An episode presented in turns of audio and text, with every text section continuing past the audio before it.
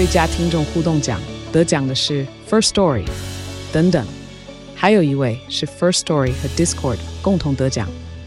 First Story 最新推出的 Discord 整合功能，是为听众管理新标杆，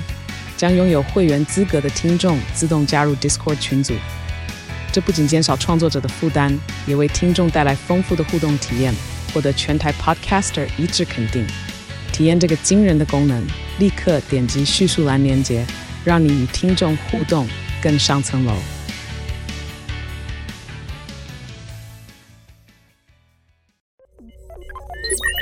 AI 读新闻，大家早安，我是 Sky。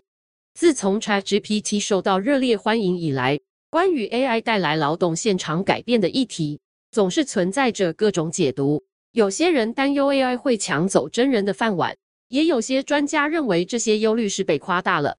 到底 AI 会如何影响我们的工作、收入和生活呢？带你了解。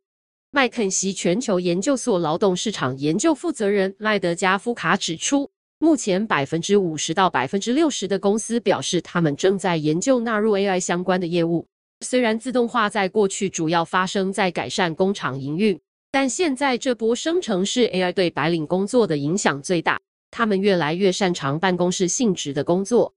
虽然 ChatGPT 在写作上有时还是会语义不清。但在解决一些简易文书或程式码工作上绰绰有余，而且以它进步的速度来预测，麦德加夫卡认为未来可能有许多办公室人员，像是客服、业务、秘书、助理等，面临阶级向下流动。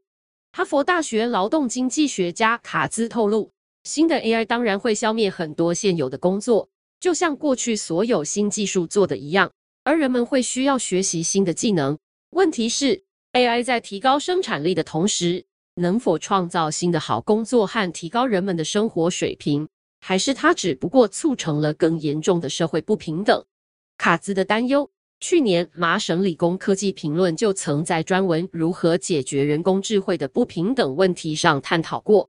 事实上，研究已经显示，一九八零年到二零一六年期间，美国薪资不平等加剧的百分之五十到百分之七十。就是由自动化造成的。该杂志访问经济学家布林杰夫逊指出，使用 AI 生产新商品和服务，以及协助人们更好地完成工作，而不是单纯试图取代劳工，可以创造更多的价值。例如，不应该让 AI 透过读取 X 光片直接取代放射科医生，而是让他帮助医生注意到扫描结果中更复杂与更细微的问题。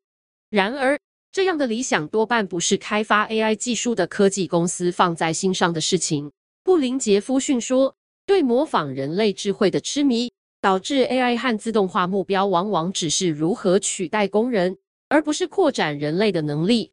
麻省理工学院经济学家阿谢莫卢也坦言：“AI 研究人员对以许多人失去工作为代价来进行自动化技术研发，没有任何内疚。”他更将矛头指向美国与中国的大型科技公司。专家们共同指出，这波生成式 AI 的爆发潮将产生一些矽谷科技精英成为亿万富翁，许多白领面临失业的悬殊发展。布林杰夫逊表示，对 AI 的过度关注压低了大多数人的薪资，放大了少数拥有和控制科技的人的市场力量。剑桥大学经济学家科伊尔也认为。无论大家说 AI 带来的经济成长或情况变好是什么意思，这些收益都必须更平均的分享。更多科技亿万富翁以及中等收入的工作岗位被自动化削弱，这样的情景在政治上是不永续的。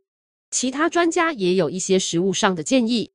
霍华德大学经济学教授、美国主要劳工联合会 （FLCIO） 的首席经济学家斯普里格斯指出，如果你提高劳工的生产率，他们就应该赚更多的钱。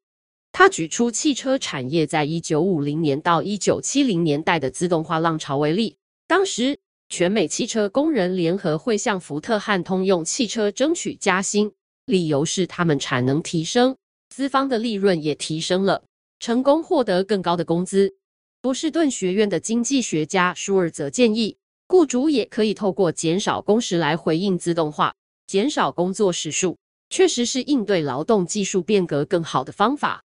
研究显示，人类可以用更少的工时聚焦在工作中更具创造力的部分，如此一来，能催生更高品质的产出。OpenAI 创办人奥特曼过往也曾提出，基本收入制度是当通用 AI 普及化之后可以采行的方向。然而，专家普遍对此抱持警戒态度。《卫报》专栏作家威廉姆斯认为，工作不仅仅是收入，对很多人来说，它是有意义的。在没有工作目标的时代，人类可能要应对的真正问题是缺乏目标导致的忧郁、焦虑和成瘾。因此，经济学家们呼吁、敦促大型科技公司将 AI 开发重点放在协助人类工作，而非取而代之，是当务之急。各国政府也是时候关注重分配与劳权议题。